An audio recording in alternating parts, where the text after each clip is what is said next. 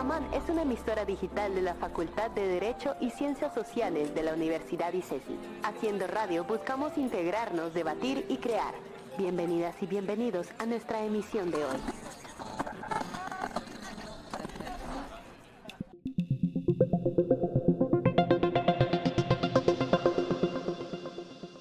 Buenas noches. Les damos la bienvenida a la cuarta temporada de Pandemia Literaria, un espacio para leer y contagiarse de literatura. Hoy estamos aquí tres seres que se arrastran para llegar por los diferentes trancones que azotan la ciudad de Cali, porque parece que todo el mundo en la pandemia compró carro. No sé para qué, pero parece que todo el mundo compró que el trancón está peor que antes. Entonces estamos hoy, los tres anfitriones de Pandemia Literaria, Santiago Nieto. Santi, buenas noches. Hola, hola a todos, qué bueno volver. Cuarta temporada no es cualquier cosa. No es cualquier cosa, somos unos supervivientes. Y Catalina Villa que llega arrastrándose de dar clase y del trancón sur-norte de Cali, que puede ser una cosa muy infernal. Así es, un verdadero infierno. Santiago, Margarita, qué alegría estar de nuevo aquí en esta pandemia literaria. Y tenemos una vez más, la noche del jueves, una mujer productora, lo cual me alegra muchísimo. Andrea, gracias por tu trabajo, gracias por tu apoyo. Ya no puede responder en este momento, pero quiero agradecer todo el trabajo que, que, estás haciendo detrás de bambalinas para que esto, para que podamos estar acá los tres conversando. Eh, bueno, pues nosotros queríamos arrancar el programa de hoy. Digamos que el programa, como ustedes saben, nuestros fieles seguidores y seguidoras, que son un montón, eh, nosotros lo que hacemos en pandemia es que leemos textos en voz alta para, con la esperanza de que la gente quien escucha el texto leído, pues antoje leer algo parecido. Pero vamos a arrancar el programa de hoy, los tres, hablando de lo que hemos leído últimamente como para conversar, nosotros que nunca tenemos espacio de conversa, y para ojalá también antojarlos de leer lo que estamos leyendo. Entonces, no sé quién quiere empezar a contar, qué quiere, qué este que ha leído, que quiera como compartir. Bueno, puedo arrancar yo.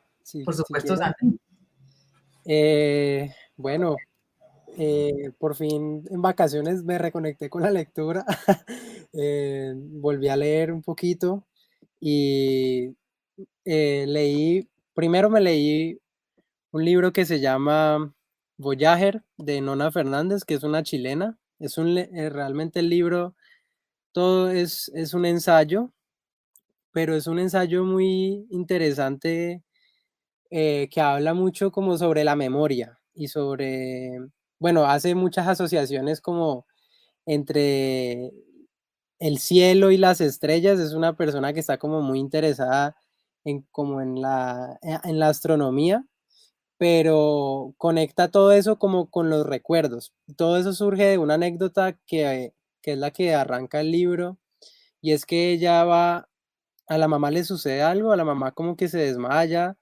y van al médico y le hacen, no, me acuerdo el término eh, oficial de cómo se le dice a eso, pero algo que hace ver dentro como lo que sucede Em, digamos, en, el cerebro, la actividad cerebral, y la autora del libro, viendo lo que pasa en el cerebro de su mamá, dice como, esto parece una constelación.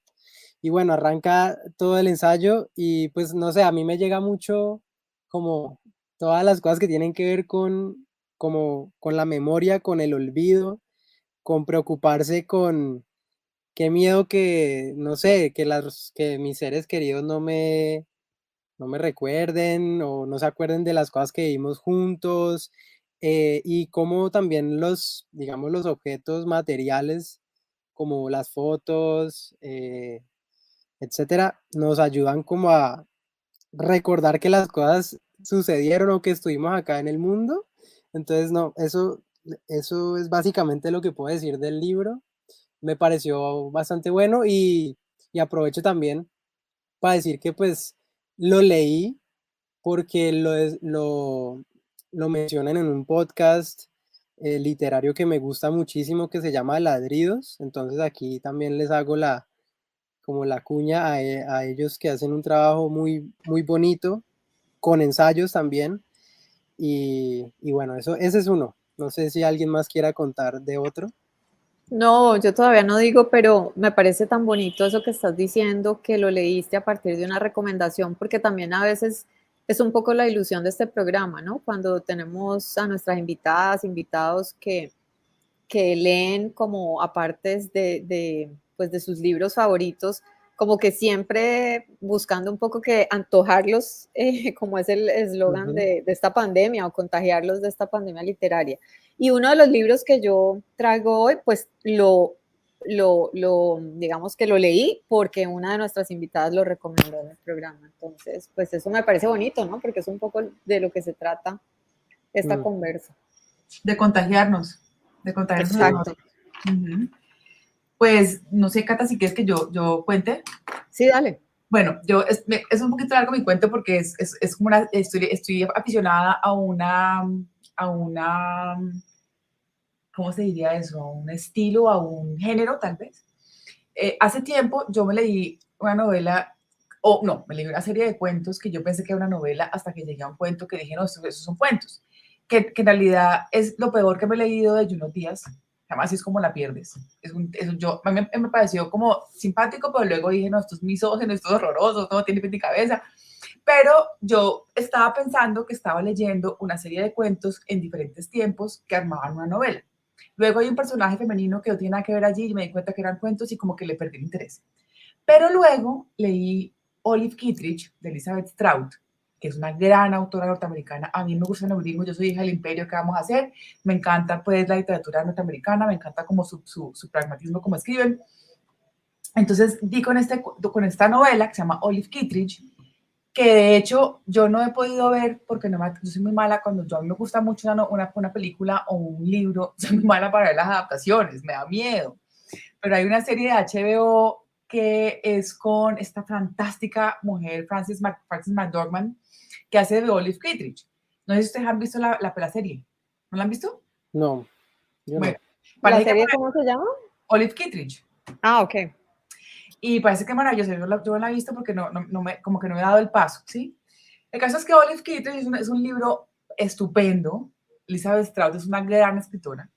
Y ella lo que hace es que narra la historia de Olive Kittredge, pero en realidad Olive es un personaje que aparece en los cuentos a veces como protagonista, a veces como cameos, ¿sí? Como que es un, en realidad la historia de un pueblo, una historia de un pueblo en la que hay personas que se cruzan la vida, porque un pueblo, pues un pueblo es un pueblo, y la gente se cruza la vida, y entonces esta novela está como hecha a partir de cuentos. Y vos cuando lees toda la novela, pues te das cuenta de quiénes son los personajes, porque cada cuento pues se enfoca en un personaje diferente. Y a mí me pareció una idea maravillosa y entendí lo que, lo que, lo que no me ha gustado de lo que, lo que pensé que había leído en, en, eh, en eh, unos días, lo encontré en esta mujer.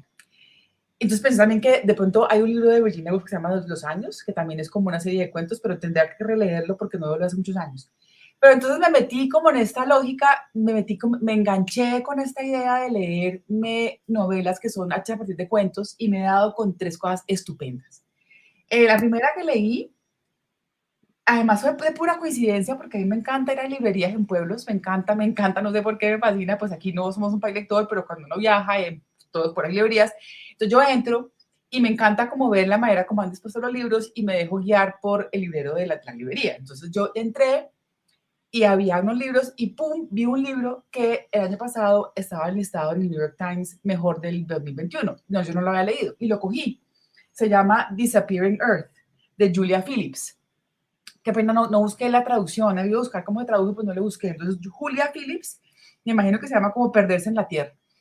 Y resulta que es una novela hecha a partir de cuentos. Es una novela que narra la historia de unas mujeres en Kamchatka y todas las mujeres se cruzan a partir de, la, a partir de un momento, que, es el cuento, primer cuento, en que se pierden dos niñas pequeñas. Se las secuestran, se las roban, se las desaparecen.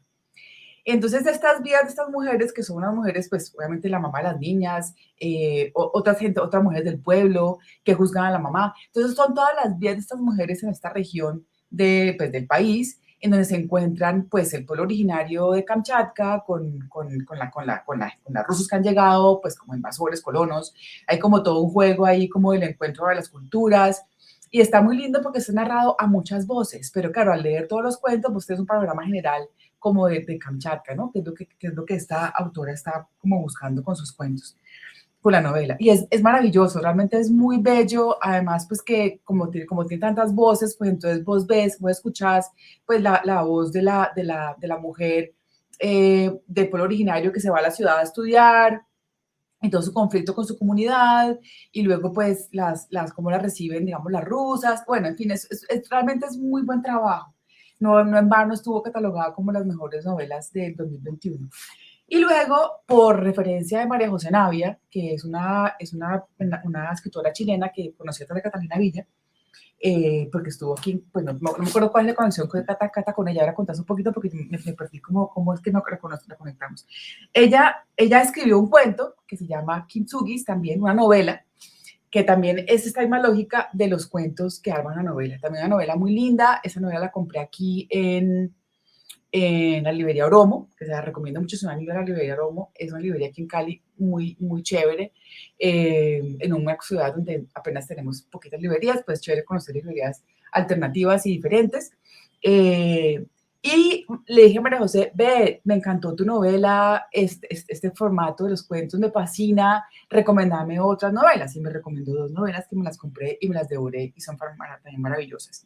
Está la de Jennifer Egan, que se llama y yo no sé cómo se tradujo en español, qué pena, no hice la tarea, se llama A Visit from the Goon Squad.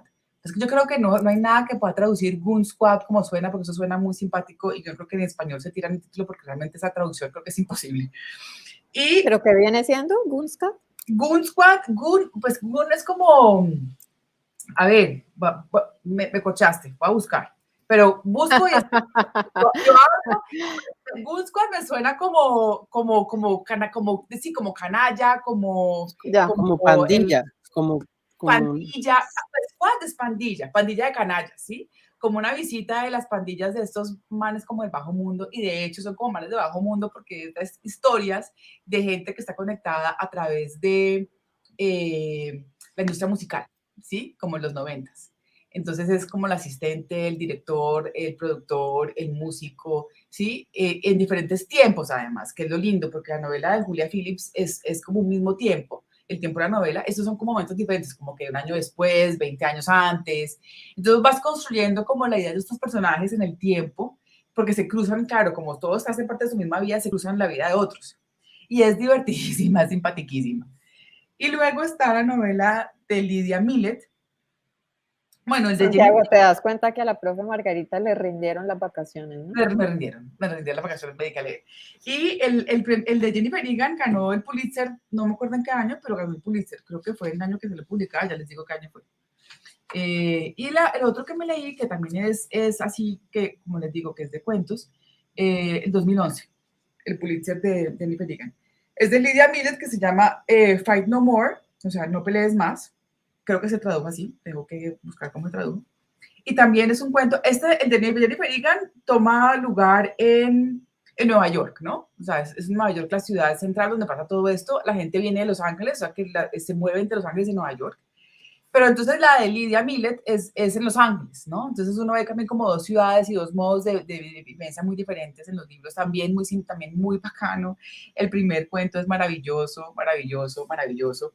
Y es una agente de propiedad raíz que ella es la que conecta, ella es la que conecta las historias porque ella es la que está vendiendo casas, entonces conecta como los personajes.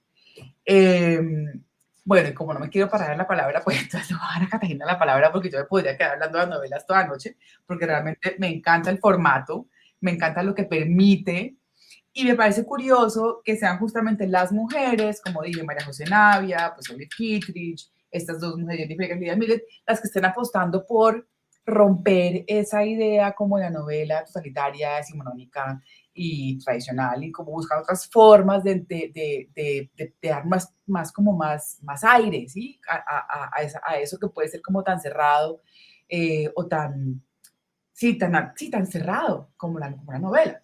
Entonces me ha gustado mucho este formato y pues les invitaría a que exploraran esos formatos de esos géneros que están surgiendo con más fuerza. mira oh. que eso me recordó lo que estás hablando de las los cuentos que construyen juntos una novela o cómo narrar, por ejemplo, lo que pasa en un pueblo, historias de un pueblo. Me recuerda mucho a una serie que se llama Fargo, no sé si la han visto. clásico, clásico. Yo no he visto Fargo, la serie, pero he visto la de los Coen Brothers, la película. La película, bueno. Ah, perdón, perdón, perdón, yo he visto la película, no, la serie, También hay una serie que se llama Fargo y es también una policía. Claro.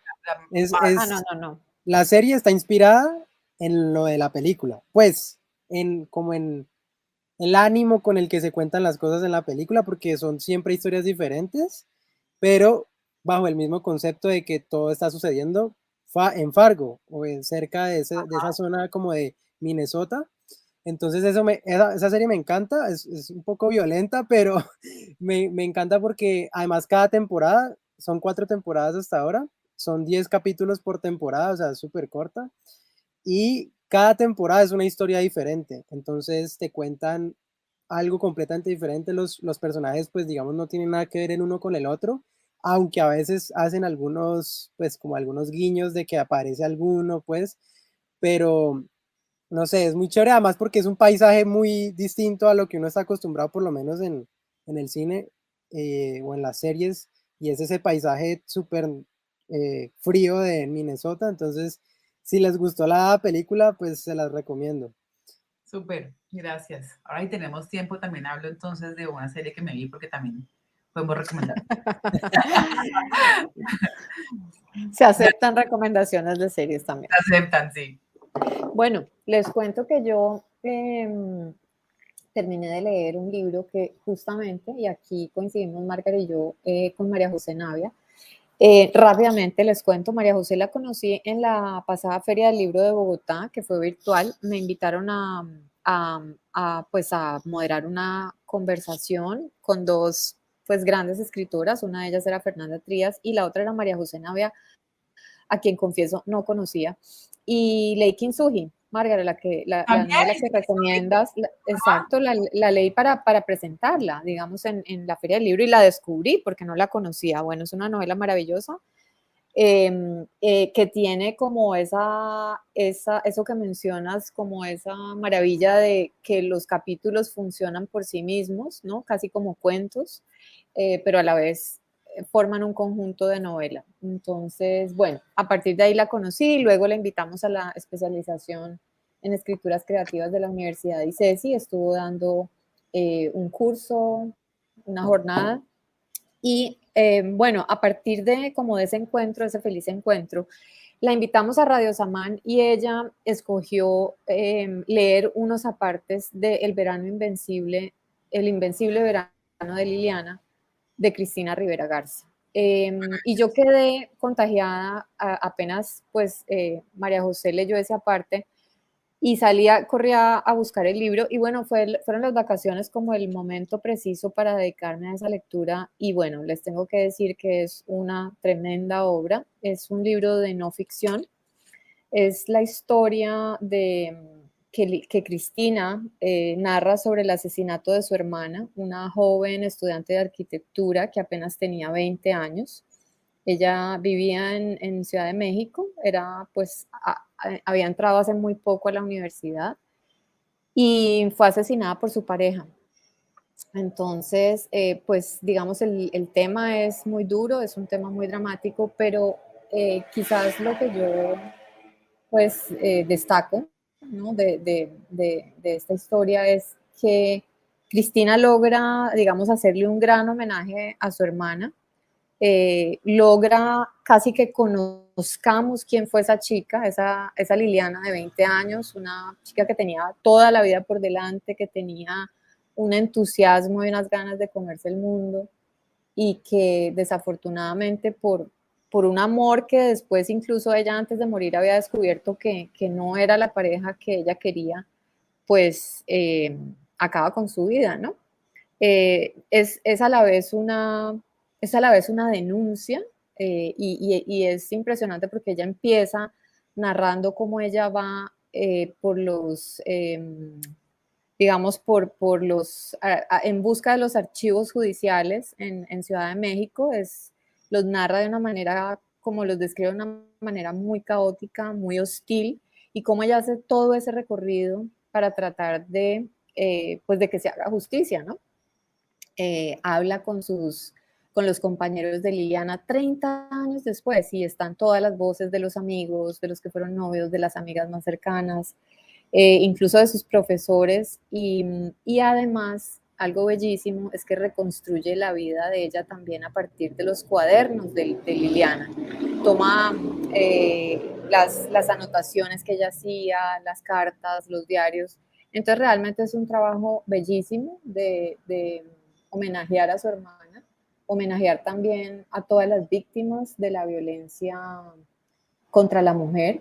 Eh, y bueno, una, es una radiografía impresionante, ¿no? Sobre, sobre, esa, sobre ese, esa violencia que, que, se ejerce sobre todo en América Latina contra las mujeres. Entonces, bueno, yo la verdad que muy conmovida. Se los súper recomiendo. Sí, yo también, Cristina Rivera, yo leí, yo leí la biografía, de Algodón y también es una súper súper, eh, pues no sabía cómo decir, ensayo, crónica, no sé, es realmente un trabajo muy, ella es una gran investigadora también. O sea, creo que también este, este no, no he leído el de Liliana, pero pues lo que cuenta es un, es un trabajo de investigación, ¿no?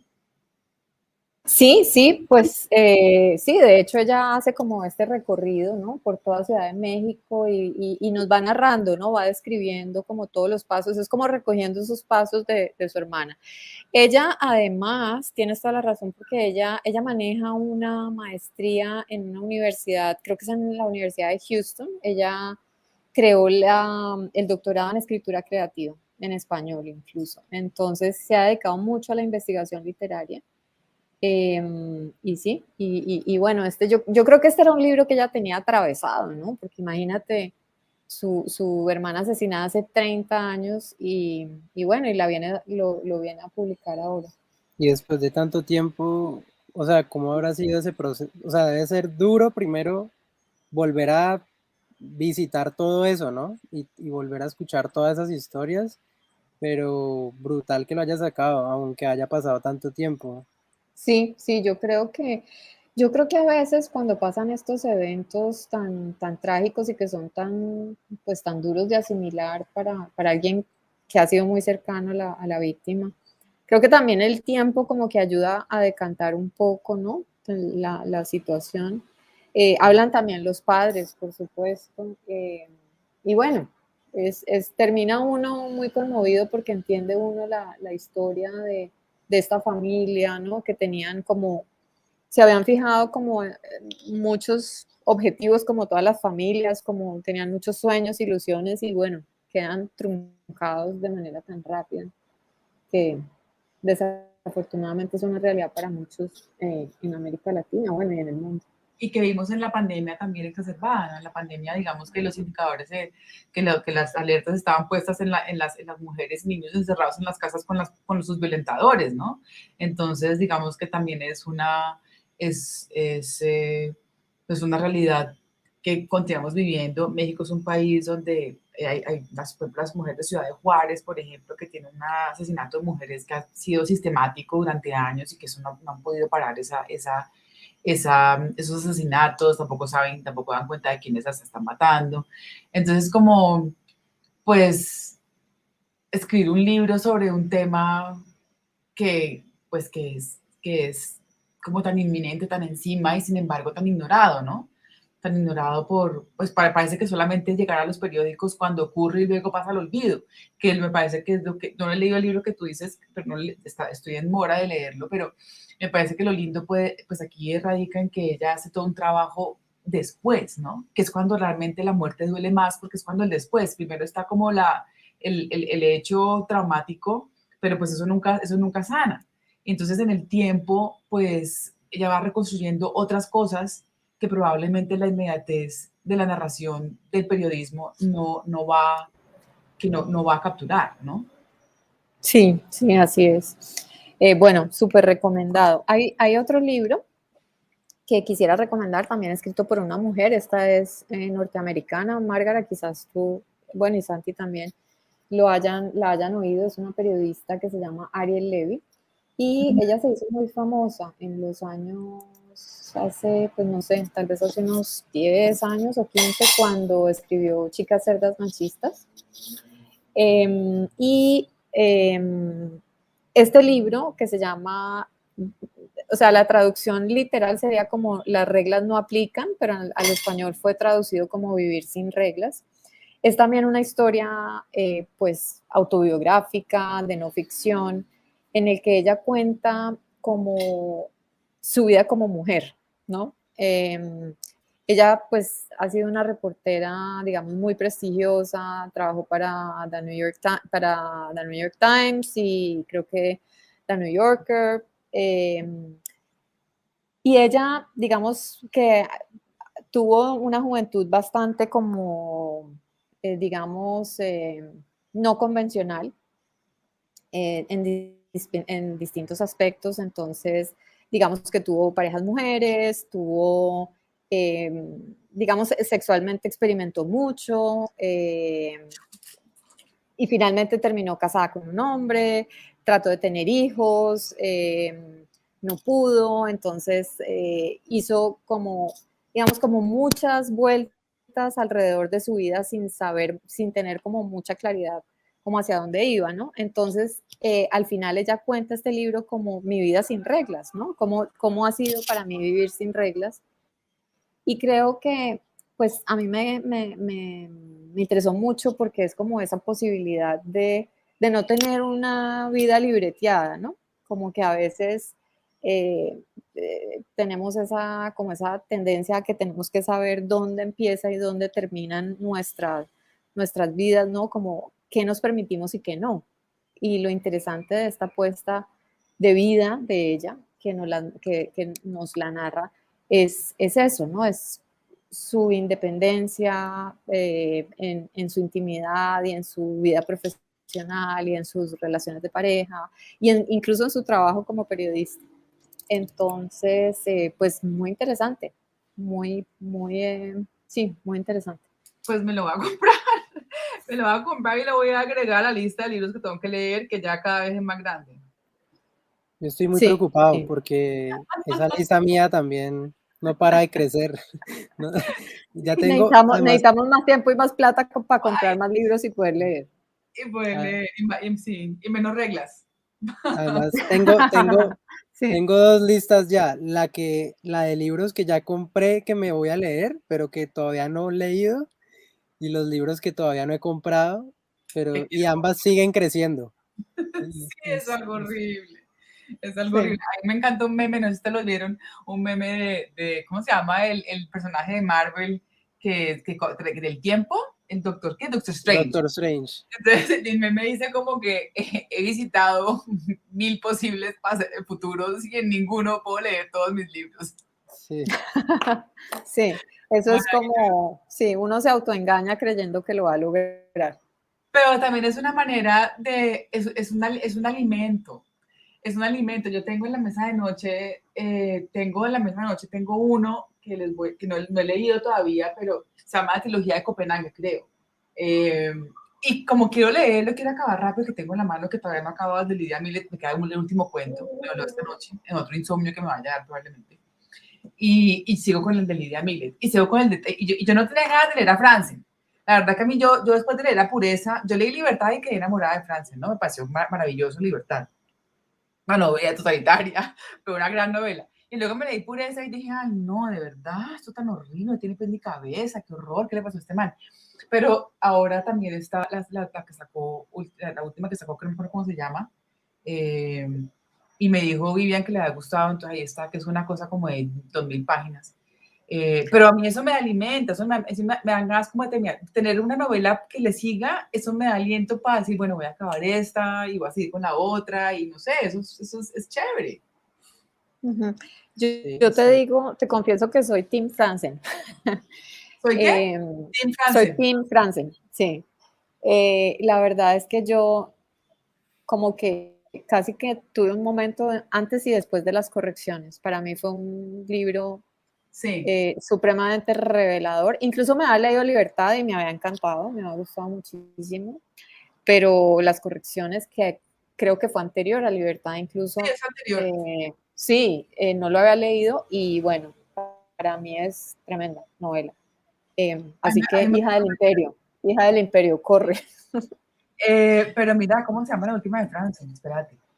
eh, Crossroads. Estuvo en Cartagena, estuvo en Cartagena presentándolo hace poco. ¿Ah, sí? En, en el Hey. Cross- Sí, sí. eh, eh, Encrucijada se llama en español.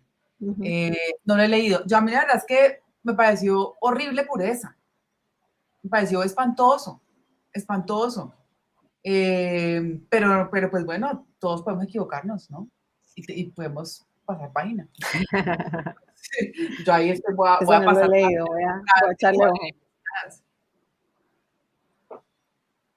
Bueno, nos queda, aquí nos dice Andrea que nos quedan 15 minutos. Yo no quisiera dejar pasar, pues ya que estamos, a- ya que, ya que Santi habló de Fargo, yo, yo antes que, que comía, desayunaba, cenaba y almorzaba cine, yo ahora me, me he desencantado un poco, me parece que el formato es un formato como, ay, como tan repetitivo, pero tuve una lucecita muy bella que se llamó Estación 11.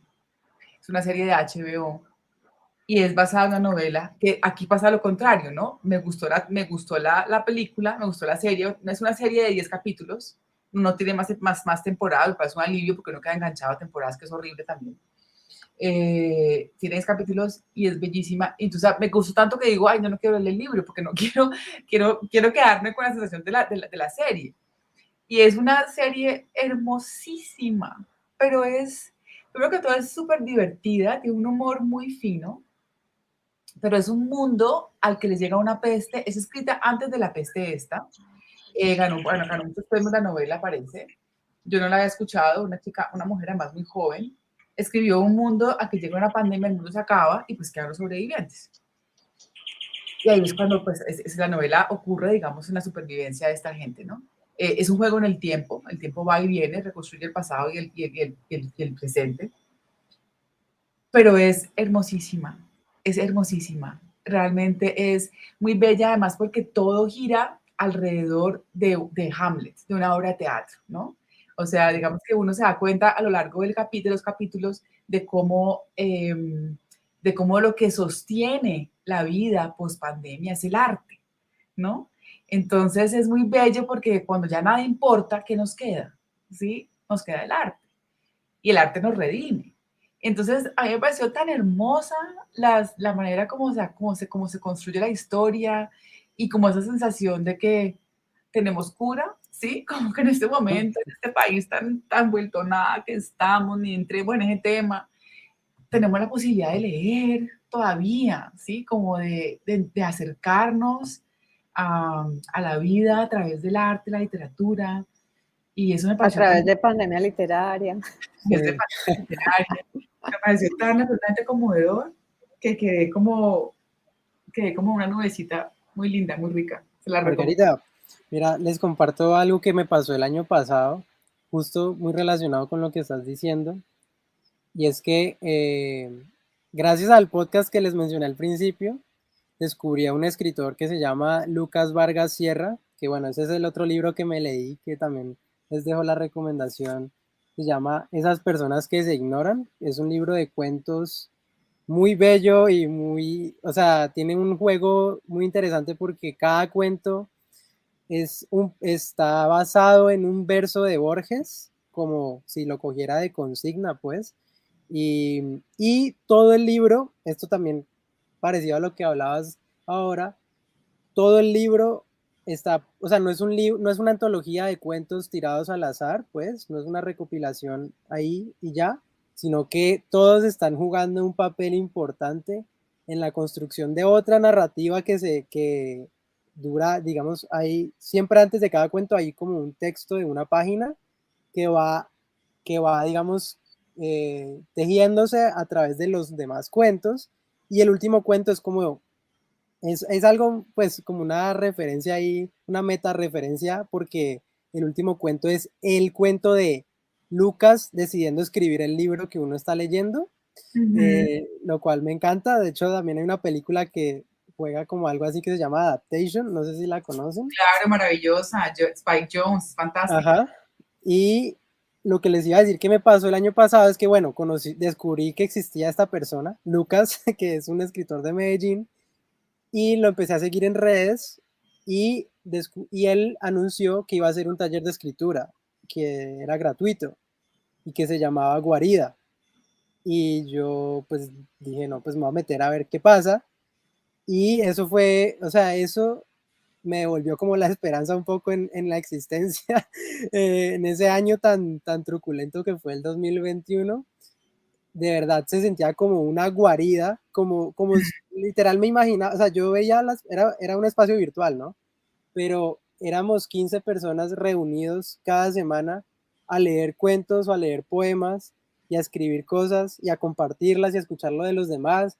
No sé, eso es lo que está, o sea, me parece muy loco como poder hacer eso. O sea, a, pesar de que haya muchas cosas que de pronto no estén muy bien eh, en el mundo ahora mismo, como que todavía podemos hacer estas cosas, todavía podemos charlar de cuentos, de libros, contar qué fue lo que estamos, qué es lo que estamos leyendo, porque esas, como que esas cosas son las cosas que lo hacen a uno, pues, como eso, como, como prender la chispa de nuevo, como que literal yo me sí, yo me sentía como, como reunido alrededor de una fogata y eso era, eso era todo.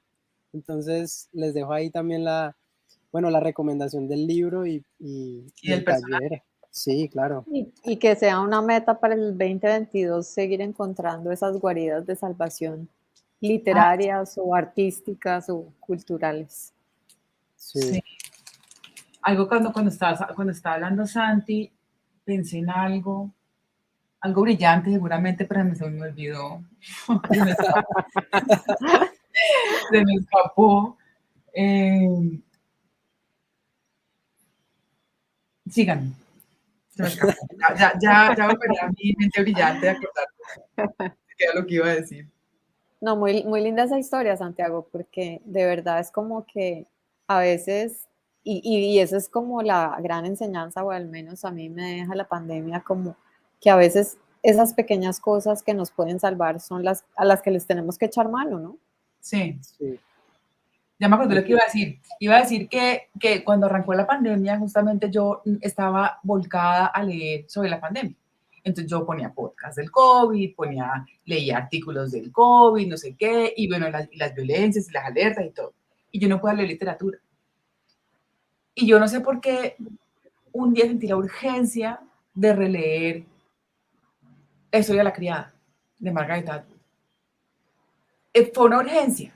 Y yo tal vez creo que era por la distopía que ese libro recoge, ¿no? Porque es, un, es, un, es una novela de ciencia ficción donde, justamente las mujeres tienen un papel la sociedad ha, hemos regresado, hemos, ido, hemos retrocedido, como hemos retrocedido en este país en los últimos dos años. Esa sociedad retrocedió y las mujeres han quedado pues básicamente como, como dadoras, como procreadoras. ¿sí? El cuerpo es un cuerpo que, reproduce y eso, esa es una función de las mujeres. Y por muy cruel y por muy duro que fuera releerlo, porque es una novela muy dura, en últimas había la posibilidad de conectarme con otras cosas también. Y a veces es difícil decirle pues a las, a las, a las, em, eh, aceptar estas puertas, estas guaridas. Pero una vez uno entra a la guarida, dice, ¿por qué me tardé tanto en entrar aquí? O sea, aquí tenía que estar, aquí puedo tener un sosiego. Eh, y entonces es lindo que ese sosiego también en tu caso pase por la escritura, no solamente por la lectura. Claro. Así es. era, sí, era muy, muy lindo eso. Y como que siempre sentí que el ambiente era como de mucha apertura de todos, como por escribir todos y escuchar lo que los demás escribían. Y eso era muy lindo, porque además, o sea, era en pleno paro, era, y, y de hecho me acuerdo que por las épocas del paro, Lucas trajo unos poemas de un autor que no me acuerdo el nombre, pero que era como checo o un país por allá europeo y había escrito unos poemas sobre su pueblo, justo después de una guerra así súper devastadora que había dejado todo como destruido, pero no eran poemas pues como de, pues pucha, todo está jodido, dejaron todo vuelto M, sino como el man intentando recordar cómo, cómo era el pueblo, como contar un poco, hacer una imagen, pero también pues consciente, o sea, haciendo también conciencia de que eso acaba de ocurrir, ¿no? O sea, era muy loco eso y, y justo lo leíamos en, en, la época del paro.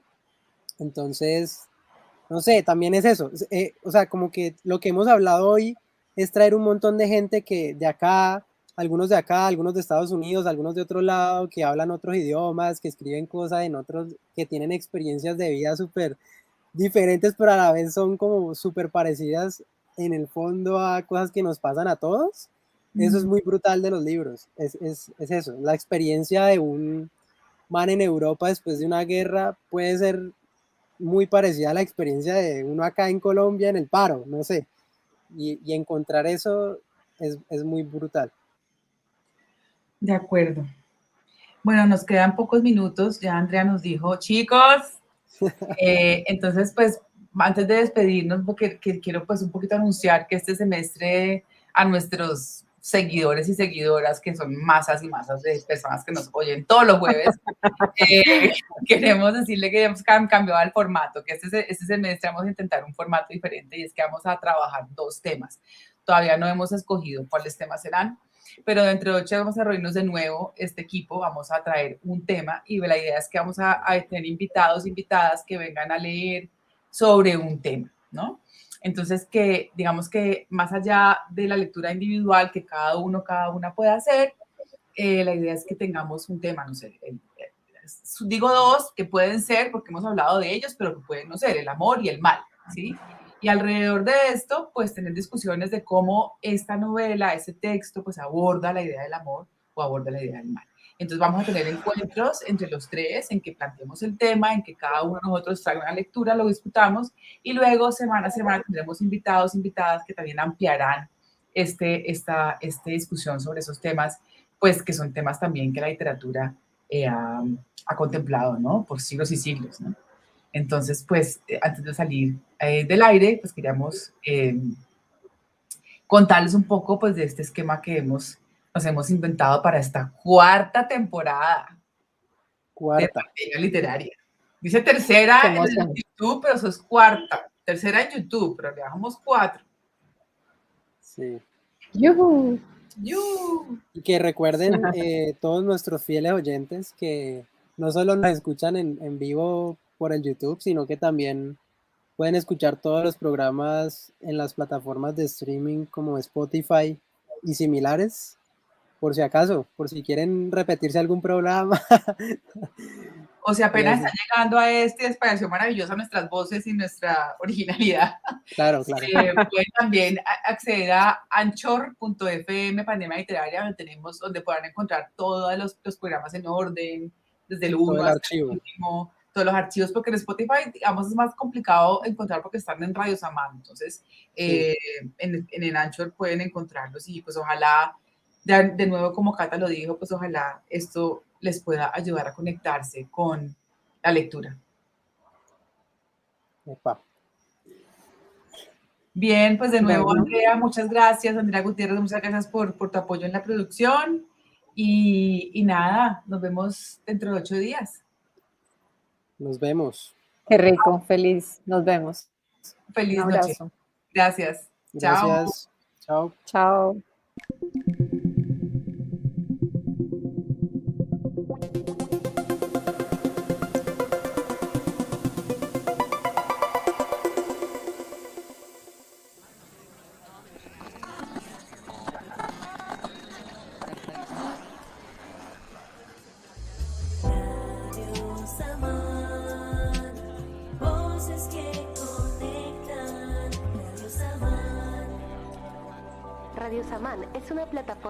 De la Facultad de Derecho y Ciencias Sociales de la Universidad ICESI. Sigue nuestras transmisiones de lunes a viernes por YouTube en www.youtube.com c Radio Saman o encuéntranos solo como Radio Saman. Para más detalles de la programación y la plataforma, estamos por Instagram en arroba radio rayalpiso Saman. Bienvenidas y bienvenidos a nuestra emisión de hoy.